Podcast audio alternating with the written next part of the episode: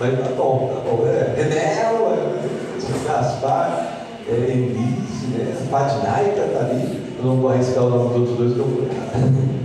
É difícil, meu irmão, aguarde o nome deles. Amém?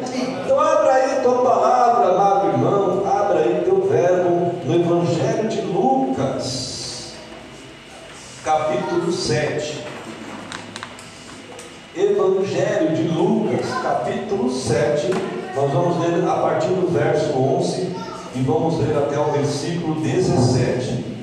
Lucas, capítulo 7, a partir do verso 11 até o verso 17. Glórias a Deus. Amém?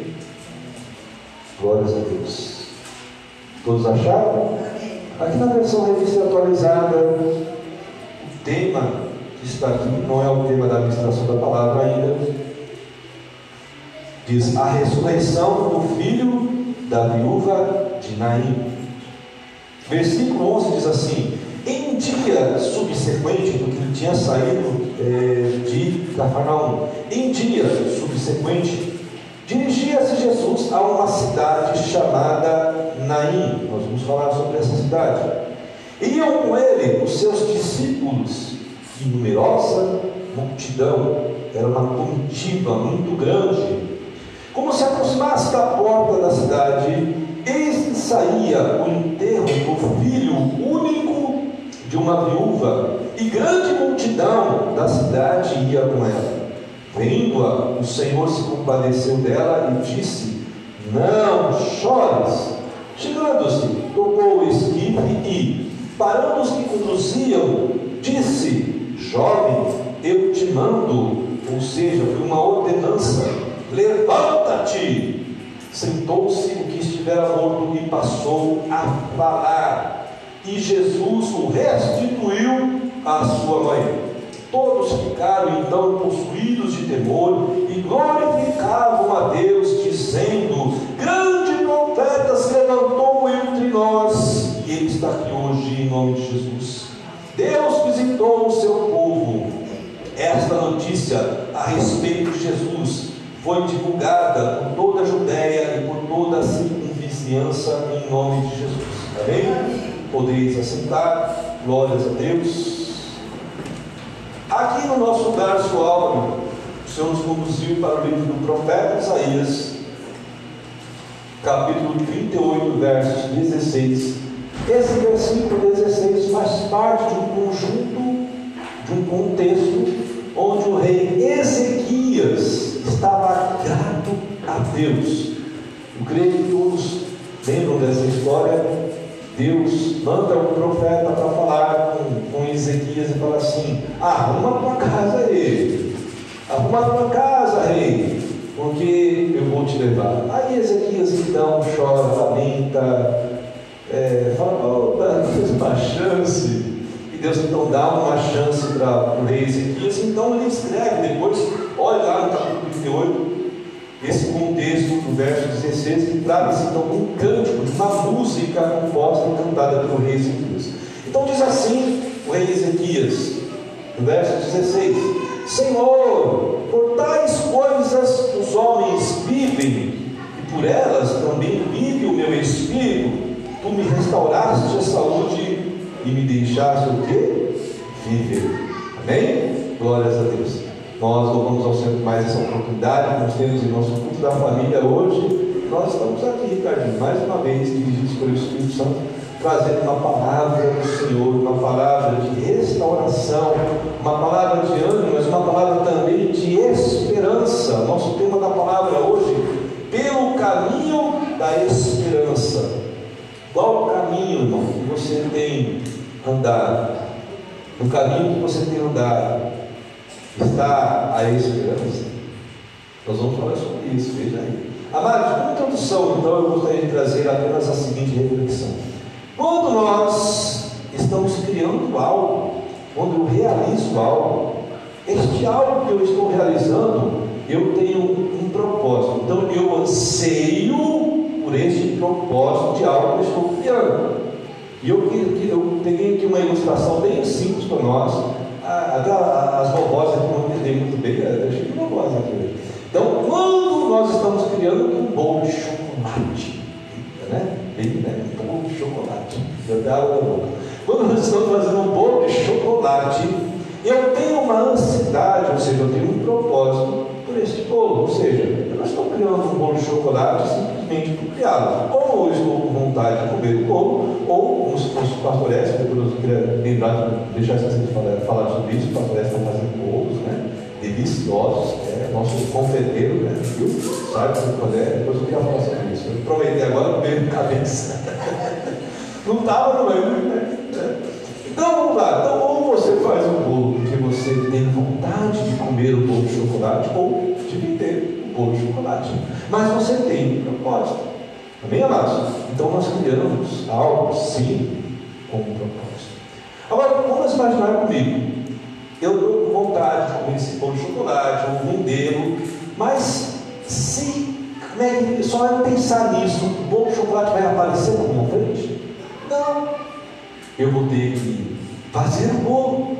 E para fazer o bolo eu preciso do quê? De ingredientes. Então eu preciso comprar os ingredientes. Depois que eu tiver os ingredientes, eu tenho que então fazer ah, toda a parte de confeitaria. Eu tenho que fazer o bolo. Ah, mas eu não posso comprar sim. Você vai ter que comprar. Você vai ter que sair da sua casa, vai ter que ir local da confeitaria, do pastor Edson, e vai comprar o bolo. Ou seja, você tem um trabalho. Amém? É isso? Dessa forma, é real? Dessa forma. Agora pensa comigo. Você estava com vontade de comer bolo, de vender Aí o bolo, tal bolo chocolate delicioso, está na sua frente. Quando o bolo está na sua frente, você olha para ele e fala assim: Não quero mais, vou jogar no lixo. E joga o bolo no lixo. Pastor, viram? Isso parece ser estranho. Sim, é estranho. Você tinha um propósito, você ansiava por comer aquele bolo ou vender o bolo, mas de repente, quando ele está na sua você simplesmente joga o bolo fora.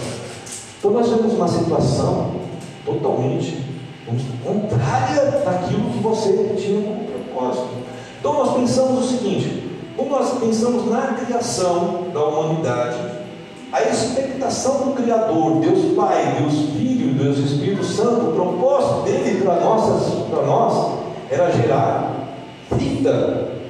Quando Deus é, ele faz ali uma reunião com o Espírito Santo e com Jesus, ele fala: façamos um homem a nossa imagem e semelhança, nós já falamos sobre isso, então ele gera o que? O primeiro avivamento, que é da humanidade, que é a vida. Então o propósito inicial de Deus para nós, para a humanidade, é vida, bem amados? Não outra coisa. Ah, mas deixar o homem para governar. Não, o governo é depois. Ninguém governa se não estiver vivo. Amém? Então ninguém governa, ninguém entra em obediência sobre um mandamento se não tiver dinheiro. Então precisa primeiro, né, pastor? Estar vivo. Então está vivo. Respira aí, irmãos. Respira fundo aí, irmão. Vamos respirar.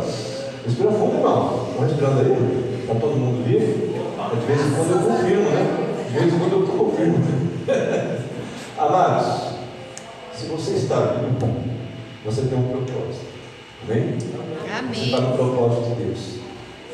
Dentro deste propósito de vida, muitas vezes, nós cruzamos por dificuldades, por situações que muitas vezes, vamos colocar assim, saem fora de uma expectação de Deus. Deus tem uma expectativa, uma expectação sobre mim, sobre você, de felicidade, de paz, de alegria em nossas vidas. Amém?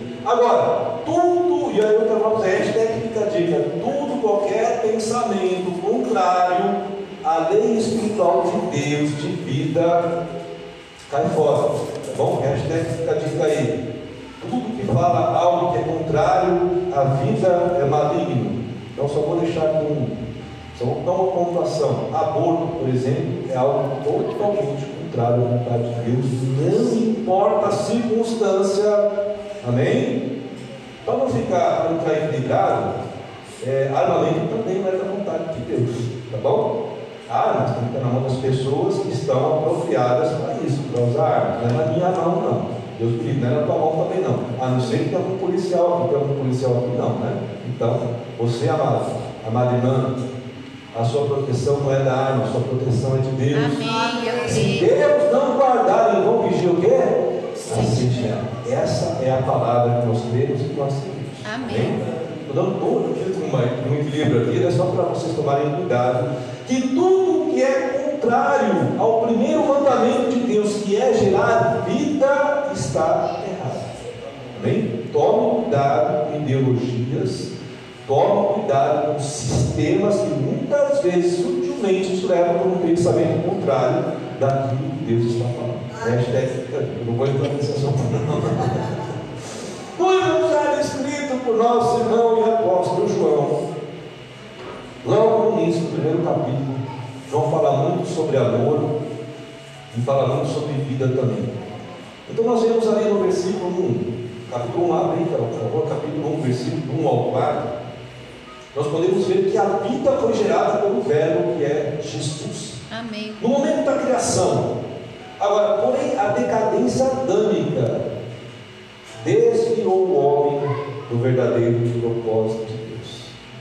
Deus criou para que o homem tivesse uma vida plena, cheia de paz, cheia de saúde, cheia de alegria, mas já falamos sobre isso. Adão também a Eva deram a pisada na bola por isso o propósito de Deus foi desviado. Vamos ver então fala o nosso apóstolo João fala assim, nos ensina da seguinte forma: no princípio era aquele que é a palavra, quem que é a palavra? O verbo, sabe? Então era Jesus. Ele estava com Deus e era Deus. Ele estava com Deus no princípio, todas as coisas foram feitas por intermédio dele, amém? Por intermédio de Jesus. Sem Jesus, sem Ele, nada do que existe teria sido feito. Nele estava o quê? Segura aí. Em Jesus estava o quê? A vida. A vida. Por que estava? Porque até Adão pecar, Jesus estava com Adão, o Espírito Santo estava com Adão, o Pai estava com Adão. A partir do momento que ele pecou, a vida deixou de estar com Adão. Então Jesus estava com a vida e esta era a luz dos homens. Agora preste atenção, quando eu estava recebendo do Senhor essa palavra, eu já falei sobre isso, o interessante que o Espírito Santo age muitas vezes na sequência de instruções. Domingo passado nós falamos sobre o caos. Um caos promovido por Deus, então que é a luz do Senhor, que é gerada pelo Senhor, então elimina um caos de criação. Agora preste atenção, quando ele fala assim, ó, nele estava a vida, e esta era a luz dos homens, então Jesus agora veio ao mundo exatamente para retirar o caos criado pelo pecado. Então Jesus agora vem com luz. Mas essa luz vem exatamente para recuperar a vida dele ao mundo, a vida dele na humanidade. Amém, amados? Muitas passagens da palavra, assim como esta, elas são conhecidas, mas infelizmente nós não a vivenciamos de uma forma plena e completa, principalmente pela igreja, infelizmente. Devido a uma perda de referência da sujeição que nós temos pelo verbo. Amados, se Jesus está dizendo algo para a minha vida e para a sua vida. Ele é o verbo, verbo é ação, ele é mandamento, então nós devemos crer com os nossos corações. Quando eu abro mão de crer no verbo, eu saio do caminho, eu saio do propósito, amém? Agora, veja bem, o verbo Cristo de Deus, a vida que é o propósito de Deus, ele é o propósito da criação, mas também é o propósito da transformação para a minha vida e para a sua vida. Amém. Jesus é a única fonte de vida. Amém, eu creio. Amém? Jesus é a fonte da água viva. Ele fala sobre isso. Ele vem lá para a mulher samaritana e fala assim: Olha, isso é uma água que pode matar a sua sede. Aí depois ele vem lá no, no capítulo 7, nós vemos aí, Carol, no versículo 37 e 38, ele vem e faz um complemento. Ele diz assim: Eu já falei sobre esse versículo, é muito lindo esse versículo. No último e mais importante dia de festa, era um dia que estava na festa dos tabernáculos, estava todo mundo olhando para Jesus. Ele está aqui. Amados, quando você chega na igreja, preste, preste atenção no Você tem que estar na igreja e falar assim: está aqui. Entendeu? Deixa ele se levantar. Olha, ele se levanta e fala alguma coisa, acontece. É exatamente o que aconteceu nesse versículo. A mais importante dia de festa, Jesus se levanta e diz em alta voz, todo mundo para tem que o que ele vai falar. Quando ele fala alguma coisa. Então ele se levantou e disse: Se alguém tem sede, vinha a mim e o quê? Beba. Quem crer em mim, como diz a Escritura, do seu interior fluirão o quê? Rios. Glória a Deus. Esse mesmo verbo, esse mesmo Jesus, que tem um propósito da restauração da minha vida e da sua vida, se levanta no meio da igreja.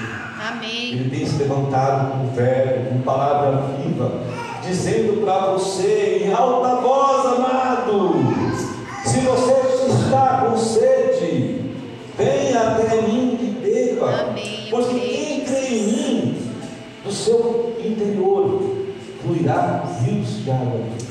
Agora, o que acontece muitas vezes com a igreja? Com o interior dos filhos do Senhor. É uma fonte seca. Por quê? Porque não está crendo.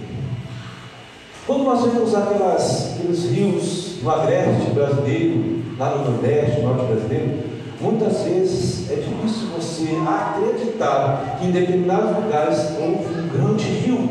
Quando pessoas muito tempos, vamos colocar antigas, falam assim, ó, aqui é, corria um grande rio, você olha assim, você vê aquele seco, aquela terra fala, não, não é possível. É possível que aqui correu um rio, um dia água por esse lugar. Amados, muitas pessoas estão passando por isso por você, olhando como um rio seco. Infelizmente. Mas, presbítero, que palavra que é essa? Palavra de exortação. Muitas vezes a igreja está deixando de crer, está deixando de ser o fluir de água viva do Senhor, porque não está crendo mais, está crendo em homens, está crendo em pandemias. Ah, temos essa pandemia no mundo, ah, tem que melhorar, tem que me ajudar. Não, crendo melhorado, não, é Jesus. É Jesus que está presente na sua vida, meu irmão. Amém. É Ele que vai te dar auxílio. É Ele que vai te dar refúgio o tempo todo. Então nós devemos crer que em Jesus existe toda a água viva e ela deve fluir em mim através de mim. Amém. Eu não uma fonte seca. Quando é que a fonte seca também? Quando eu começo a beber águas de fontes erradas. Nós estamos vendo muitos filhos de Deus bebendo águas de fontes que não procedem do manancial verdadeiro. E aí bebe essas águas, dessas fontes, fontes poluídas, e elas vêm então, faz um estrago em você. E aí você se torna uma fonte seca. Então nós devemos ter que tomar cuidado com isso. Amados irmãos, amados irmãos, você que esteja também nos assistindo pela internet, talvez você tenha chegado até esse dia de hoje, nesse domingo, talvez sem um propósito velho de vida, fazendo o fluir da água viva em você. Eu quero dizer que hoje, Jesus está dizendo para você e para mim, eu tenho a vida e a vida é a abundância. Amém. Amém? Eu Essa é creio. a palavra mim para você. Agora, entrando no nosso texto, em três da palavra de hoje, isso foi só uma introdução. Nós lemos que em Lucas, uma das histórias mais lindas do Senhor, do Senhor Jesus, onde, onde Jesus passa, amados, tem que ter transformação. Onde Jesus passou, pelas pessoas que ele cruzou, as pessoas nunca mais foram a mesma. Então nós vemos aqui nesta história do livro de, do Evangelho de Lucas, uma história também muito linda, muito linda, onde o propósito do verbo em gerar vida ocorreu na vida de uma mulher que era viúva, numa situação totalmente, vamos colocar assim, difícil para ela. Mas para Jesus não tem dificuldade não Amém. Eu superada. creio. Amém? Amém. Então ali ele agiu de forma sobrenatural. Ele superou todos os paradigmas humanos. Ele superou a ciência, a medicina. Ele superou tudo aquilo que poderia ser um impedimento de água viva na vida daquela mulher. Então a palavra fala que Jesus estava saindo de Cafarnaum. Jesus estava saindo da cidade, ele morava. E a palavra fala aqui, os estudiosos, a palavra fala sobre isso, os estudiosos falam que de Naim para Cafarnaum, de Cafarnaum para Naim, é um dia. Por isso que ele fala assim, então, no dia subsequente, e já estava chegando à porta de Naim. E a palavra fala então que uma grande multidão seguia Jesus, uma grande comitiva. Eu entendo que essa comitiva, pastor Edson, estava seguindo a Jesus, eles estavam afoitos. O que, que ele vai fazer quando ele chegar em Naim? O que, que vai acontecer nessa cidade quando Jesus adentrar nessa cidade? Então os discípulos estavam juntos e eu creio que eles estavam assim, ansiosos pela ida do Senhor. Mas naquele momento a palavra fala e quando eles estão chegando na porta de Naim, eles encontram também um outro, uma outra multidão, uma outra comitiva também, muito grande. A palavra fala que eram duas, duas multidões, ou seja, era um povo aqui chegando e um povo saindo. Agora observe que Naim, no hebraico, ele significa consolação, aconchego, tranquilidade. Só que nesse momento, a consolação estava chegando a tranquilidade estava chegando de fora para dentro, né? Estava chegando em Naim, mas estava saindo o quê? De Naim, a viúva com seu cortejo fúnebre e seu filho. Ou seja, uma pessoa que havia perdido toda a tranquilidade, uma pessoa que precisava do consolo. E naquele momento, então, nós vemos acontecer exatamente o nosso título pelo caminho da viúva de Naim estava a esperança. Amém. Ela não sabia, ela não conhecia Jesus. Talvez ela tivesse até já ouvido falar sobre Jesus, mas provavelmente ela não conhecia Jesus pessoalmente. Mas naquele momento, o cortejo fúnebre dela, que era a tristeza, estava no caminho da esperança.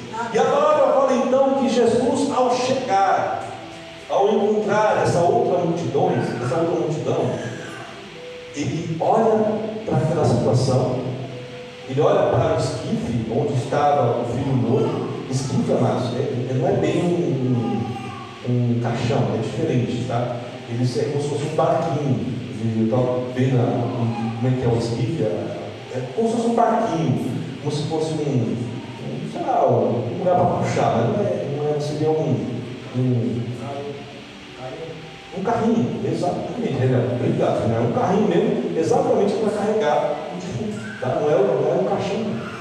Então, quando Jesus olha para este esquife, vê aquele jovem no esquife, a palavra fala que Jesus olha para aquela mulher, ela está chorando, ela está desesperada, e ele se comove, ele se compadece da situação dela. E naquele momento, então, olha só, Jesus fala assim para ela: não chores. Que acompanhavam Jesus, de repente fazer, chegou, chegou a solução para aquela mulher. Talvez a multidão que acompanhava viúva, esse cara está louco. Quem é esse cara? Quem é esse, quem é esse homem que de repente vê uma mulher chorando pela perda do seu filho e fala para ela, não chore. Amado, de repente, você tem uma multidão dentro de você que te acompanha, que de repente está falando, olha, Jesus não tem poder para fazer algo. Mas eu quero dizer para você, se você permitir, se você encontrar a Jesus crendo que Ele tudo Ele vai não só dizer para você, não chore, mas Ele vai mudar as Eu creio, Jesus. Porque Jesus traz o propósito. Amém. Jesus restaura o propósito, Jesus restitui o propósito.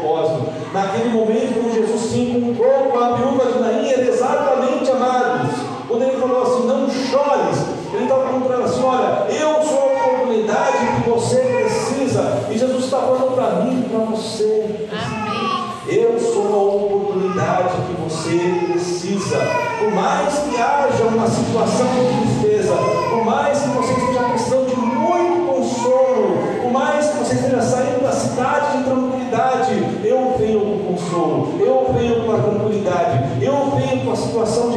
restituição para você. Amém. Não eu creio. chores. Eu creio. Aquela mulher chorava, não só pela perda do seu filho, mas também porque ela estaria sujeita a uma situação de grande rejeição por parte dos judeus. Amados, naquela época, só os homens poderiam trabalhar. Não tinha emancipação da mulher, não existia feminismo. Aliás, hoje o feminismo nem até hoje nem existe mais. Graças a Deus, né? Essa coisa do ocidente. Mas as mulheres não podiam trabalhar. A mulher, nem quando era jovem, solteira, e nem quando era já casada. Acontecia o quê? Quando o esposo morria, quando o marido morria, se ela tinha filhos, ela ainda tinha o filho como herança, onde o filho é, herdaria tudo que era as posses do pai para poder dar continuidade. Ela não tendo filhos, ela ficava sujeita a um cunhado resgatá-la. Mas nem, nem sempre isso acontecia. Na maioria das vezes não acontecia o resgate. Então ela ficava sem poder aquilo que era direito dela. Ela não herdava aquilo que ela possuía, ela não podia, não podia pegar as terras ou, ou aquilo que era de posse dela, vender, fazer algo, não. Simplesmente por ser. Também não vou entrar nesse detalhe, tá vendo? Mas o que acontece? Quando o filho dela morre, quando o filho da, o filho da viúva de Naim morre, ela perde não só o filho, mas ela perde também a esperança de dignidade. Ela ainda está rejeitada. Então, naquele momento, a perda dela era, era dobrada. Ela estava pensando: o que eu vou fazer agora? Sem meu filho que eu amava e sem também a oportunidade de esperança, de ter uma dignidade, de ser aceita na sociedade. Ocorre que no momento que Jesus se encontra-se com o cortejo único daquela viúva, não é somente uma multidão que o acompanhava. Jesus era acompanhado por um propósito de Deus. Amém. Deus queria resgatar. O Pai queria resgatar toda a dignidade que aquela viúva estava perdendo. Então vinha com ele não somente uma grande multidão, mas era exatamente a vida e a vida em abundância, amados. A igreja eleita do Senhor, eu e você, preste atenção nisso, é a revelação que para você mim. A igreja eleita do Senhor, nós somos a, a grande comissão, a grande multidão que acompanha Jesus hoje. Naquela época, a multidão acompanhava Jesus, havia os discípulos acompanhando Jesus, porque eles sabiam, eles testemunhavam a grandeza do que o Senhor fazia, e a igreja do Senhor hoje é essa multidão.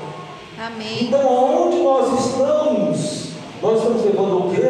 O poder e glória do Senhor. Amém. Olha, eu estou acompanhando Jesus amado, você está acompanhando, você está no caminho. Jesus falou, eu sou o caminho, a verdade a vida. Esse caminho sou eu e você, nós estamos. Amém. Então nós somos a comissão que está acompanhando Jesus, exatamente para que toda a glória e todo o poder seja realizado através das nossas vidas. Amém? Amém. Agora, é através da nossa pregação, é através da, da panfletagem que a gente faz.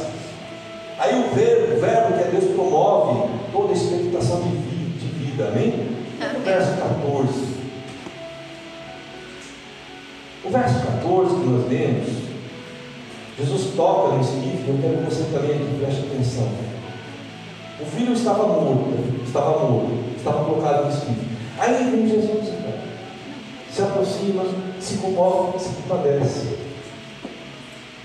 E olha a situação daquela mulher, meu, meu pai, meu Deus, meu pai, como essa mulher está gravando. Mas ele vem, se comove, toca no esquife. Amados, o costume também da tradição judaica, Jesus não poderia tocar no esquife, porque ele estaria sendo considerado imundo. Naquele momento, então, Jesus vem e toca no esquife da mulher propositalmente. Exatamente para falar assim: olha, este que está tocando no esquife agora é aquele que não há pecado algum, é aquele que está acima de toda maldição, é aquele que tem poder Amém. para fazer do maldito bendito, daquilo que está morto se transformar em vida. Então, quando ele toca naquele esquife, era exatamente provocando para que todos entendessem que através dele, através do Verbo, toda a expectação de vida seria ocorrida e realizada. Amém. Então, amados irmãos, Jesus hoje está aqui no meio está tocando, ele quer tocar. Eu creio. A Natália cantou a música a respeito da viúva, da viúva da Velha Borracha, que tocou em Jesus nas obras, Mas hoje nós estamos aqui também sendo tocados por Jesus. Amém, Jesus se compadece da minha vida, da sua vida, e Ele quer tocar em áreas que estão mortas. Amém. Talvez alguma área da sua vida, talvez algum algo da sua vida esteja sendo conduzido por um esquife, por um carrinho, por um caixão, não sei, que já esteja morto. Jesus está falando: deixa eu tocar. Amém. Deixa eu colocar as minhas mãos para que a expectação do Pai de vida venha sobre essa área da sua vida. Naquele momento, então, o propósito de vida foi realizado. O Espírito Santo de Deus nos dirige duas palavras importantes. A primeira é que talvez a sua vida esteja com, como o cortejo da viúva, trazia, que havia perdido toda a esperança. Naquele cortejo, ela chorava pela perda do filho, mas pela perda de esperança. E a segunda é que talvez alguma área de sua vida esteja morta dentro do Espírito. Para ambas as situações, o verbo que Jesus está dizendo para mim e para você: não chores. Amém. Eu tenho a esperança. Desde que você seja tocado por mim, para que a esperança faça o propósito de vida para você. Amém, amados? Só finalizando esse verso 14. Jesus, em determinado momento, então, olha para aquele jovem dentro do espírito e fala: Levanta-te.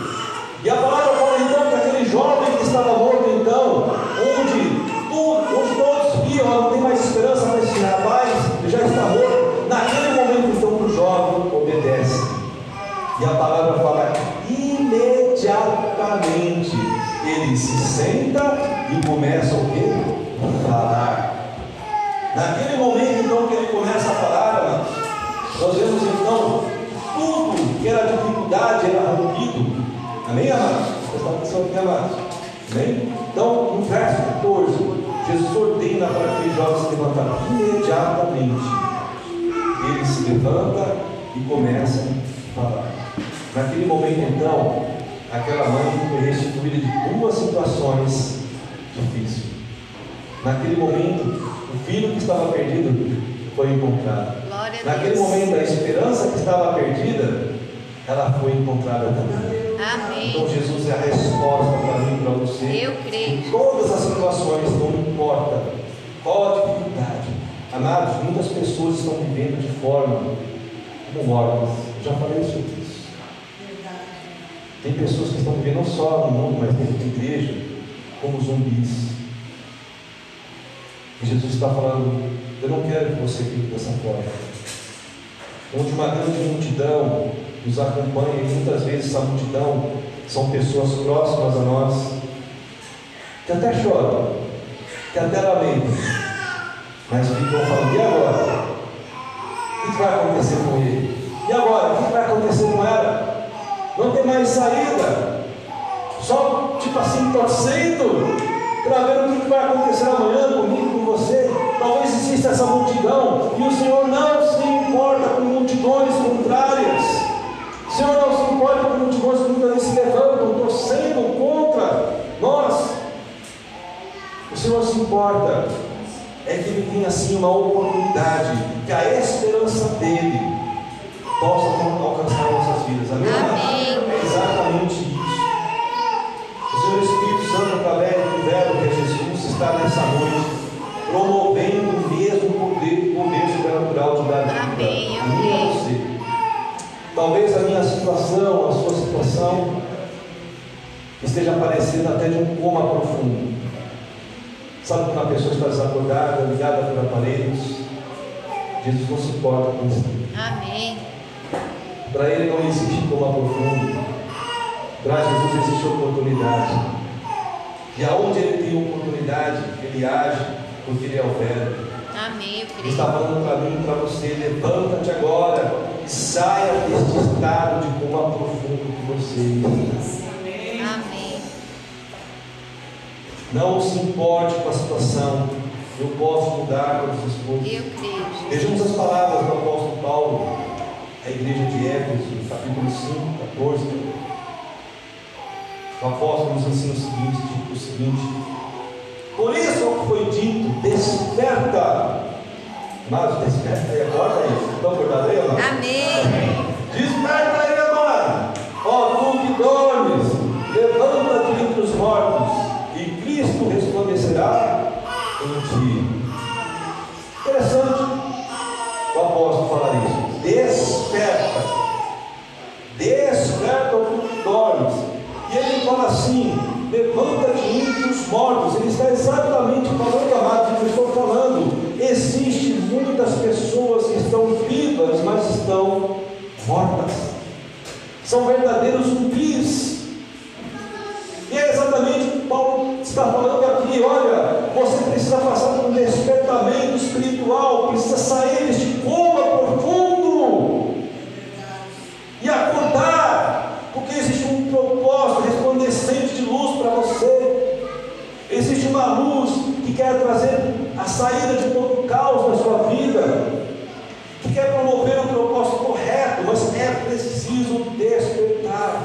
Se você está dormindo nessa noite, amado irmão, amado irmão, ouça a palavra do Senhor, creia no verbo, Amém. levanta-te desse escrito aí. Se é uma área da sua vida, se de repente só uma área da sua vida, se é uma situação, deixe Deus tratar, deixe a esperança chegar até essa área, deixe que Jesus toque nessa área. Mas Ele está te dizendo: levanta-te. Amém. Eis-me Oh. aqui, Jesus. Cristo quer resplandecer a luz sobre você. Amém. É tempo de despertamento, é tempo de sair do esquife que representa toda a morte. É tempo de permitir que a esperança de Jesus passe pelo nosso caminho com o propósito do Pai, Amém. de criação do Pai, de expectação do Pai. Quando Pai criou o homem, Ele não criou Adão, Ele criou o homem. Nos rever as mensagens anteriores aí. Ele não criou Adão, o nome Adão é depois do pecado. Então ele criou o homem, por isso que Jesus fala o filho do homem. Jesus nunca falou o filho de Adão. Ele fala o filho do homem. Porque o homem tinha criado, ele estava criado com uma expectação correta de vida, de obediência, de perfeição, de plena luz. Ele convivia com o Pai, o Filho e o Espírito Santo todo o tempo. Amém, amado? A criação era assim, mas quando ele pecou, ele perdeu, ele saiu fora do propósito. Então ele passa a ser Adão. E hoje Jesus fala para mim e para você, eu quero que você entre novamente na expectação do Pai, Amém. se tornar filho. Filho que tem a vida e vida em abundância. Amém. Amém? Vamos finalizar com o nosso verso áureo. Lá em Isaías, capítulo 38, verso 16, o Senhor fala através do profeta. Aliás, Ezequias nos ensina uma importante lição de, gratidão. Ele fala assim: Senhor, por tais coisas os homens vivem, e por elas também vive o meu espírito. Neste momento, meu espírito, seu espírito, está vivendo por qual expectativa? Ezequias escreveu isso, ele falou exatamente uma expectativa de vida humana, nessa vida aqui nossa. Respirar. Ele estava falando exatamente do Senhor, pela vida dos homens, por essa vida nossa, pela saúde, é que os homens vivem. E por elas também vive o meu espírito. Eu sei que de repente você possa estar passando por alguma situação de dificuldade na sua. Olha só a palavra do Senhor.